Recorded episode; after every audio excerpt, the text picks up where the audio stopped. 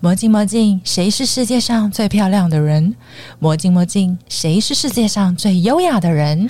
欢迎收听《魔镜万花筒》Garden Show。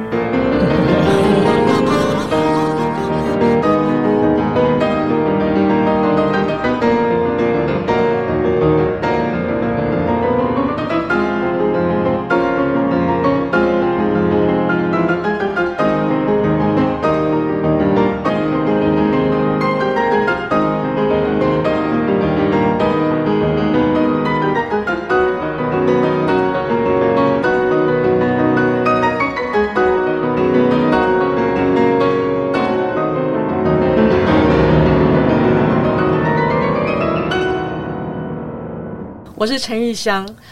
我认为，如果你给别人勇气，你自己也得到勇气。这个勇气可以让你得到热忱。你有热忱，什么事情都能做得很好。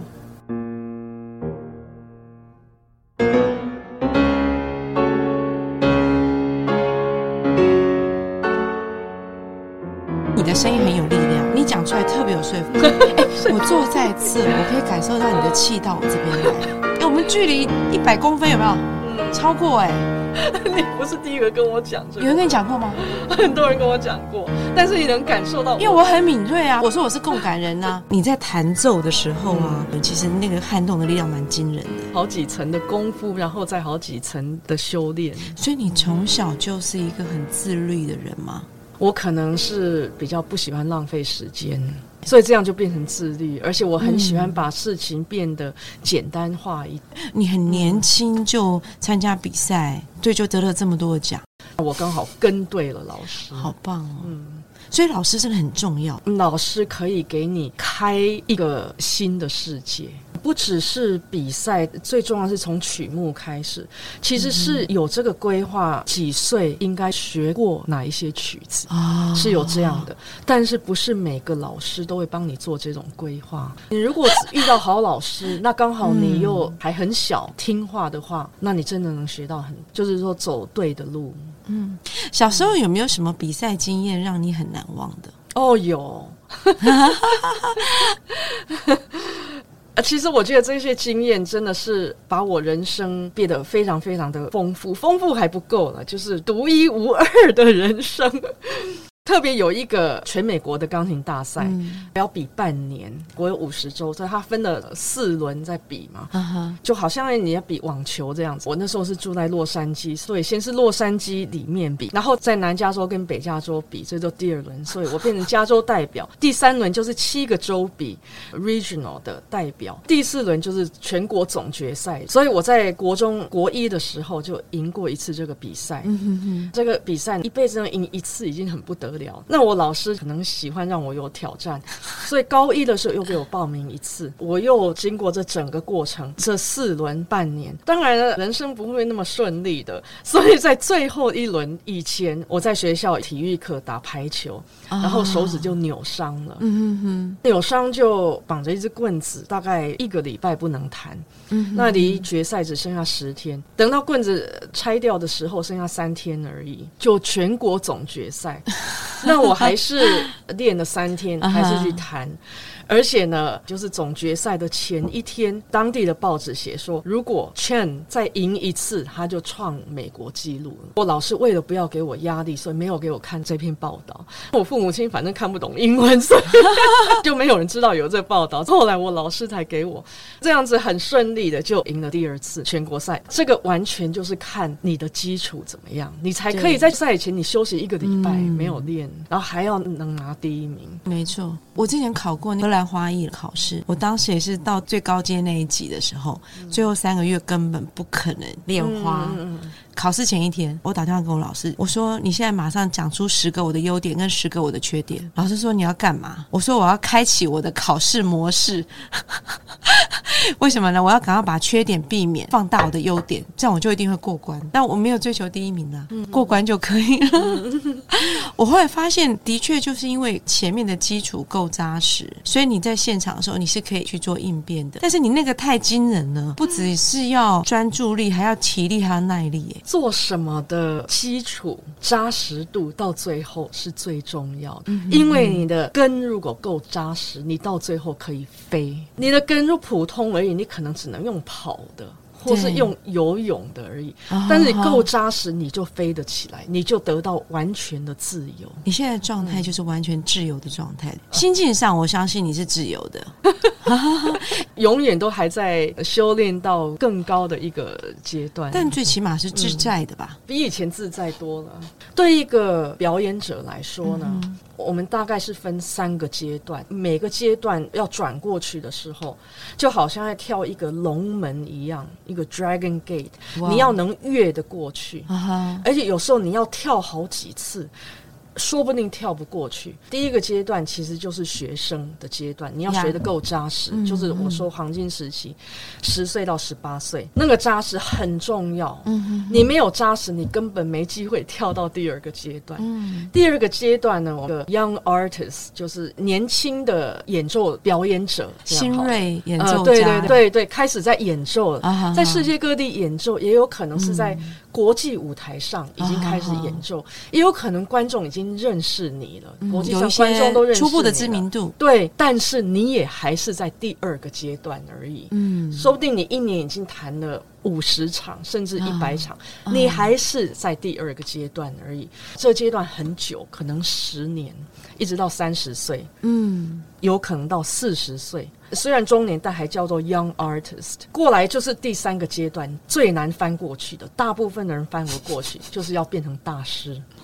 好，拍谁哈？我们中间就跌倒了。对，很多人就是在这个时候，学生的时候要翻到年轻的表演者，新锐，新锐比较容易哦。嗯，但是新锐要翻到大师，真的不容易，真的。嗯。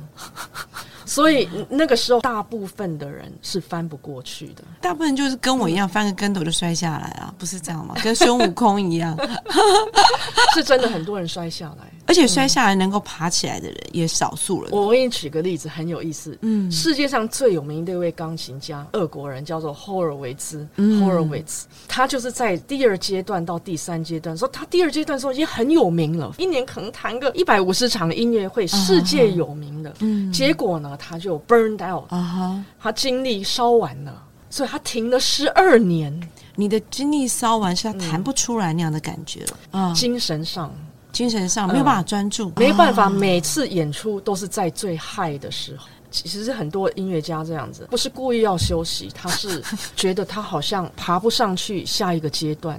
啊，所以他休息了十二年，然后他再重生，made a comeback，涅槃这个 comeback。不一定每个人都成功，对，大部分人不会成功，嗯，因为这是很冒险的。就他成功了，OK。那当然，我们还不要讲，还有一些很有名的音乐家也是 come back，结果没有成功，嗯。所以这一条路是非常非常的难走，但是同时它也是非常的有意思的。你那时候就是一个超级的演员嘛，奥斯卡奖，因为你要呃这个弹奏贝多芬的时候像贝多芬，肖邦的曲的时候像肖邦那种感觉，你要完全融入嘛。嗯，我听起来能不能翻过这座山啊，或是说他的停滞没有这个精力了，精气神啊，哈，都是他自己的感觉，对不对？嗯，所以通常要决定你能不能。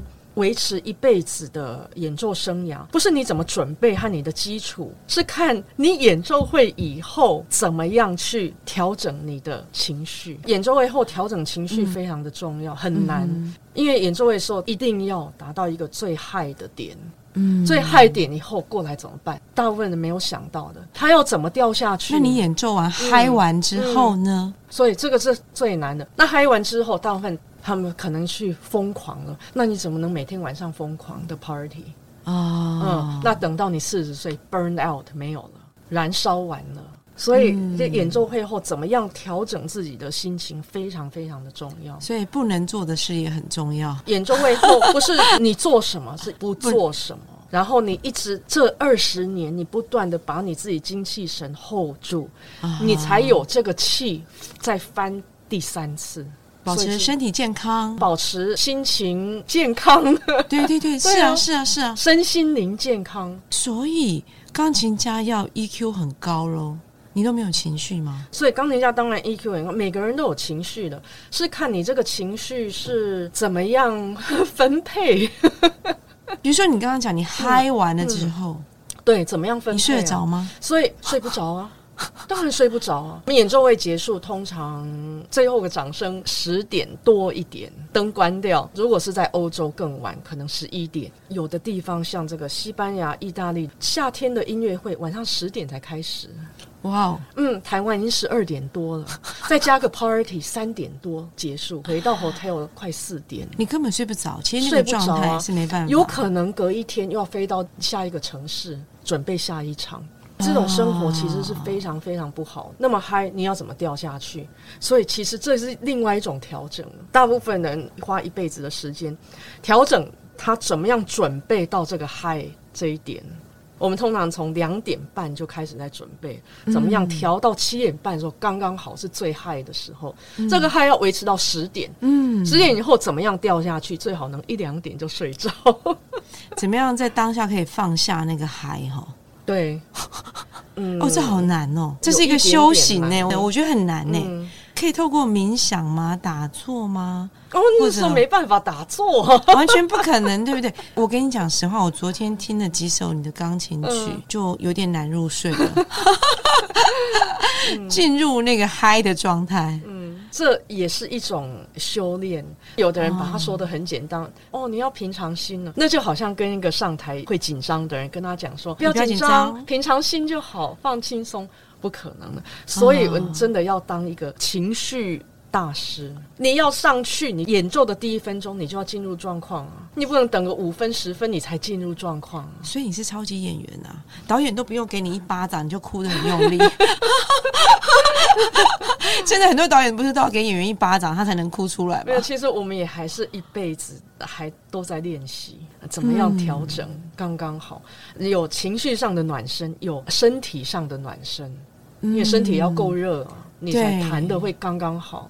好好好好，所以假设呃一场演奏，那你前一天要睡好睡满吗？哦，一定要睡得很好，不是为了要弹得好，因为我们钢琴家是要背谱的啊。我们钢琴家是唯一要背谱的的演奏者。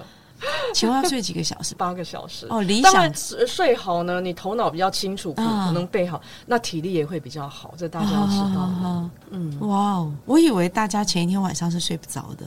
你如果常常演奏，比较不会有这种状况。因为我遇到考试，我前一天晚上都无法入睡。嗯，这是我很痛苦的点。因为我们前天一定练的蛮多的，那刚通常练琴练很多，都睡得很好。嗯。个专访当中，我看到你有说，伟大的艺术家通常同时具备一个叫军人的自律，然后另外一个叫钢铁的毅力，还有这个诗人的灵性。你觉得哪一个部分多一点？因为在台湾，我说的比较客气一点哦，我所以我才说诗人的 灵性，灵性 soul of a poet，在国外是 spirit of a gypsy。所以是吉普赛人的精神，其实是这样。一个是军人，一个是 Gypsy，这两个人要在同一个人里面。因为我们弹古典音乐的人呢，技巧非常重要，嗯，要非常的精准。那你没有军人的自律，你没办法精准。但是你很自律的话，你的音乐听起来会像机器一样，嗯，没有情感。对，然后音乐不但要有情感，你在台上演奏的时候，还要把练的东西忘掉，要奔放的，好像很即兴的弹出来。当然谱是一样的，音乐是一样的，这才是最难的。你还是弹谱上写的，音符是一样的，但是你的诠释还有你的感觉，要突然有这种火花出来。那有火花，但是就是吉普赛嘛。就突然奔放起来了，但是你不能太奔放啊！太奔放，你的音就弹错了，你就失控了。所以你在自律之下 练到极致，就变成自由发挥了。所以你永远在找这两样的 balance。那你要奔放，但是你的头脑又要控制的非常好，绝对不能失控。你要很融入那个情感，对你完全知道那个那个要表达是什么。现在是贝多芬还是肖邦？我相信跳舞也一样啊。是你不能不自律，不能失控，不然都跌倒了。我跟你讲，因为我是跳国标拉丁的，非常会学着音乐起舞，嗯，很能呃创造吉普赛人你说的那一块。台湾人可能比较保守嘛，可能在跳这种拉丁舞的时候，他比较不能够收放自如。可是这反而是我的强项。问题来了，我没有自律。所以我记不住那些舞序，所以很多人叫我去比那个私生赛，我都一直犹豫，可大家都不明白为什么。你就放胆给他减个十公斤就上场了，对不对？可以穿那个很性感的衣服，又很好看。然后我说不行。其实我心里最大的障碍是我记不住舞序。我读了你的这些内容之后啊，我突然产生了某种力量。有一天我去比赛的时候，我一定要通知你，因为我发现你可以把这两种灵魂放在一起，可是我似乎做不太到。一定要当一个演奏者，一定要两种都有。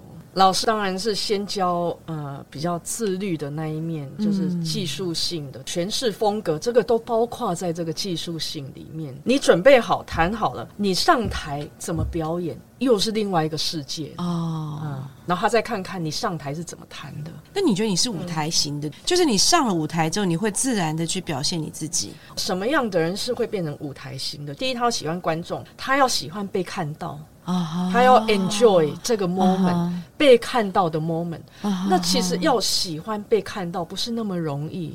有的人一有观众千双的眼睛在看着他，他就 turn on，然后他就开始表演起来。我也是这种人，我在跳舞就这样，嗯我只要看到有观众有拍手有掌声，嗯我就会很嗨很嗨很嗨这样。所以在这个开关开起来以前呢，你就要有非常扎实的基础。嗯。自律才不会失控，所以你每一次的演出都是 take one，就是只能有一次，就是一次而已。你这军人的个性跑出来了，没有借口，没有理由，不能有借口。完蛋了！我今天找你来就是要反省我自己的。你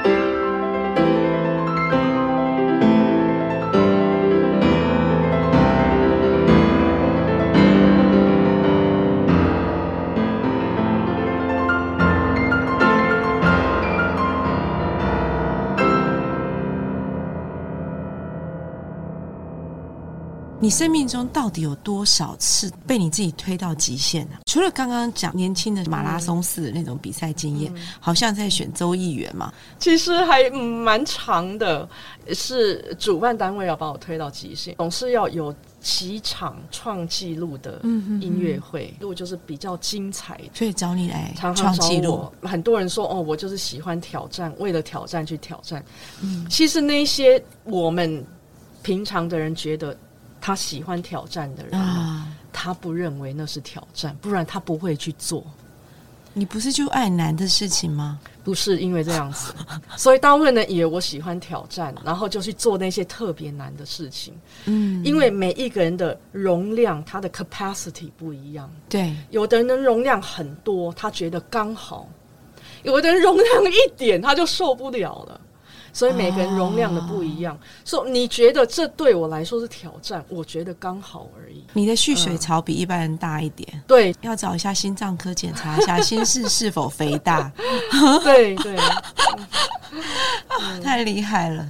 舞台上情绪管理呢，其实是有一种功夫。演奏的当天，嗯，绝对不能生气，真的会影响到演奏。一定会影响到啊，会影响到的。但是通常演奏当天一定有状况，任何人都有可能有状况。忘了戴耳环，一边掉了，路上什么状况都有可能。有时候是让你生气，有时候是让你紧张。啊，就像你刚说，我忘了带什么东西，是我舞台上需要。有时候不见得是生气，是对自己失望，什么都有可能。那很危险。你用漏的情绪去弹一场音乐会，很不好。更惨是，如果有舞曲在里面的话。对啊，对，因为我们常常有舞曲。我有时候弹一场音乐会，如果有五首、四首是舞曲，对呀、什么样的舞曲都有可能。维也纳华尔兹，对，什么什么舞曲都有可能。像我已经弹过最少两千场音乐会，已经学习到一种功夫，就是上台以前，不管是有什么样的情绪，一定要把它丢到垃圾桶。这个跟你的弹钢琴的功夫一样重要。所以。为了要做好这个情绪管理，虽然我是吉普赛人，可是我还是必须要是一个自律的吉普赛人，是这个意思吗？很复杂吧？又有军人，又吉普赛，已经很难了。对，然后呢，这个五十 percent 的吉普赛人上台前还不能有负面的情绪。所以我才说这是一个超级演员的角色啊！我现在发现那个钢琴师跟他的情人应该是要分居状态，不管是演奏家或者需要这种专注投入的工作者，呃，都需要跟人保持某一种友善的距离。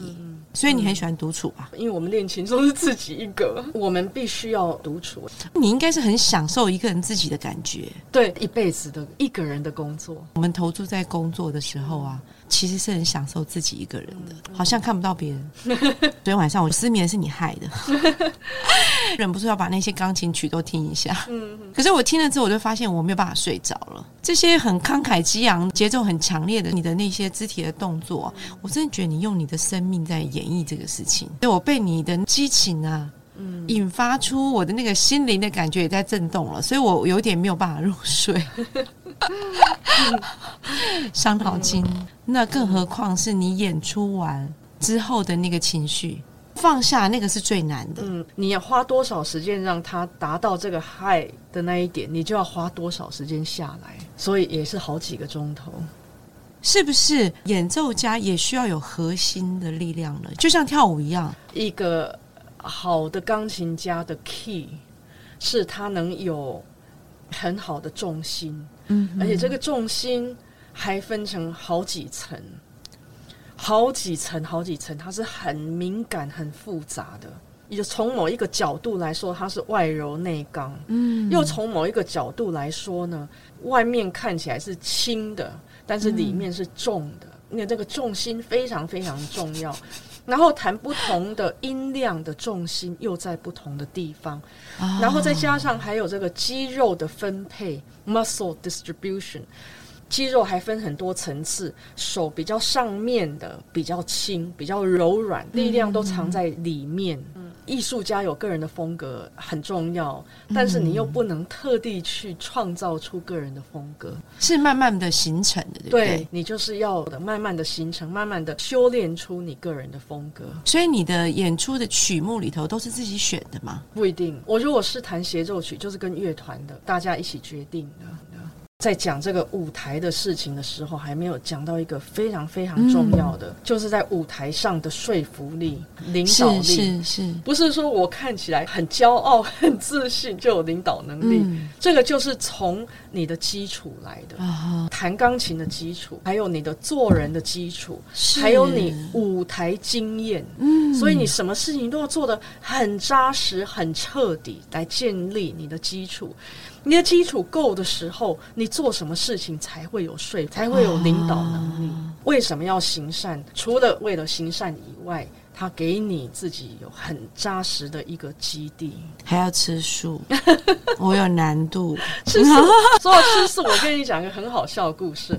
我吃素到今年三十一年，最常被人家问的问题就是说：“呃你吃素有力气弹钢琴吗？”对，这个迷思，呃，当然我破解一下我就。不太想回答这个问题。那、当然是有力气弹呢、但是上一场音乐会呢，我弹断弦。那一次以后呢，我相信没有人会再问我吃素有力气弹钢琴吗？都弹断弦了。植物性的蛋白质已经很足够了啊，这些食材都很丰富。嗯，当然吃素要吃得好，就是你要懂得怎么吃啊不要吃那些腌制品啊，那些的，是原形的状态。因为我知道你做了非常多的慈善相关的努力跟投入，出的是你的专业，用你的音乐来做慈善。这世界上，如果每一个人都能用他的专业来做慈善，这世界真的会更美好。我为什么在稻香长照中心教这些失智的长者？不是只要让他们学钢琴，然后治疗他们的失智。其实，第一是用音乐陪伴他们，给他们勇气。有了勇气以后，他们才有机会帮自己治病。啊不是听音乐治病，是本人去弹琴。而且透过那个触碰琴键，因为按摩效果。对按摩的效果，因为弹钢琴是真的可以治病。弹钢琴呃刺激到末梢神经，然后脑部如果有断线的，它这个线可能可以再连起来。如果你还没失智，然后每天练一些，这样的话，你的头脑会比较清楚，而且会维持 年轻。明天开始那个钢琴会大卖，你知道为什么吗？因为那个疫情之后，我们这种染过疫的人呐、嗯，大部分一半都失智了。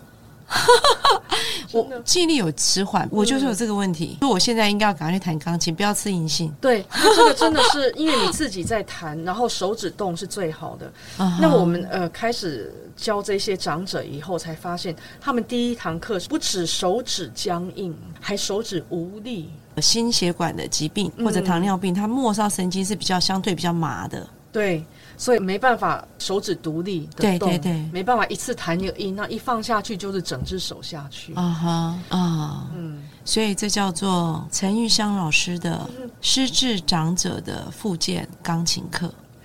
对，没有办法把他们治好，但是能够维持在就是失智不要再退化了。我记得你之前也曾经帮那个台湾的想学音乐的孩子，跟美国的国务院嗯，去要预算，对哪来的胆呐、那个是一件不是很容易的事情。我帮台湾四个高中有音乐班的高中。然后透过 AIT 呃美国在台协会是呃、写一个 proposal 向美国的国务院申请，让嗯二十个台湾的学生和老师们去美国进修三个礼拜。哦，嗯，那全部的费用国务院付的。为什么不是台湾付的？没有，好，嗯，所以这个是呃第一次他们这样子做。我是因为赢得这个一九九三年波格雷一奇钢琴比赛大奖，那这个大奖才给我的演奏生涯的机会。能赢得这个大奖，就是因为那一年九三年和北市交在国家音乐厅谈了一场音乐会，那我们有录音下来。嗯那个时候还用录音带的时代，我拿着这个录音带去报名比赛，这比赛在美国洛杉矶，所以我就是因为拿着这个北市交的录音带 tape 去报名这个比赛进的，而且这个呃主办者。对我这个 tape 印象深刻，所以我跟北市交的合作历史已经三十年，从那个时候开始。所以九月二十八，我是要在国家音乐厅和北市交台北市立交响乐团演奏普罗科菲夫的钢琴协奏曲第三号，嗯然后是星期四的晚上七点半，这刚好是中秋节的前一天。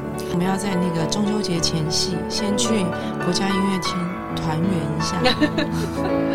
刚好庆祝我得奖三十周年。谢谢玉香今天来哦。好，谢谢。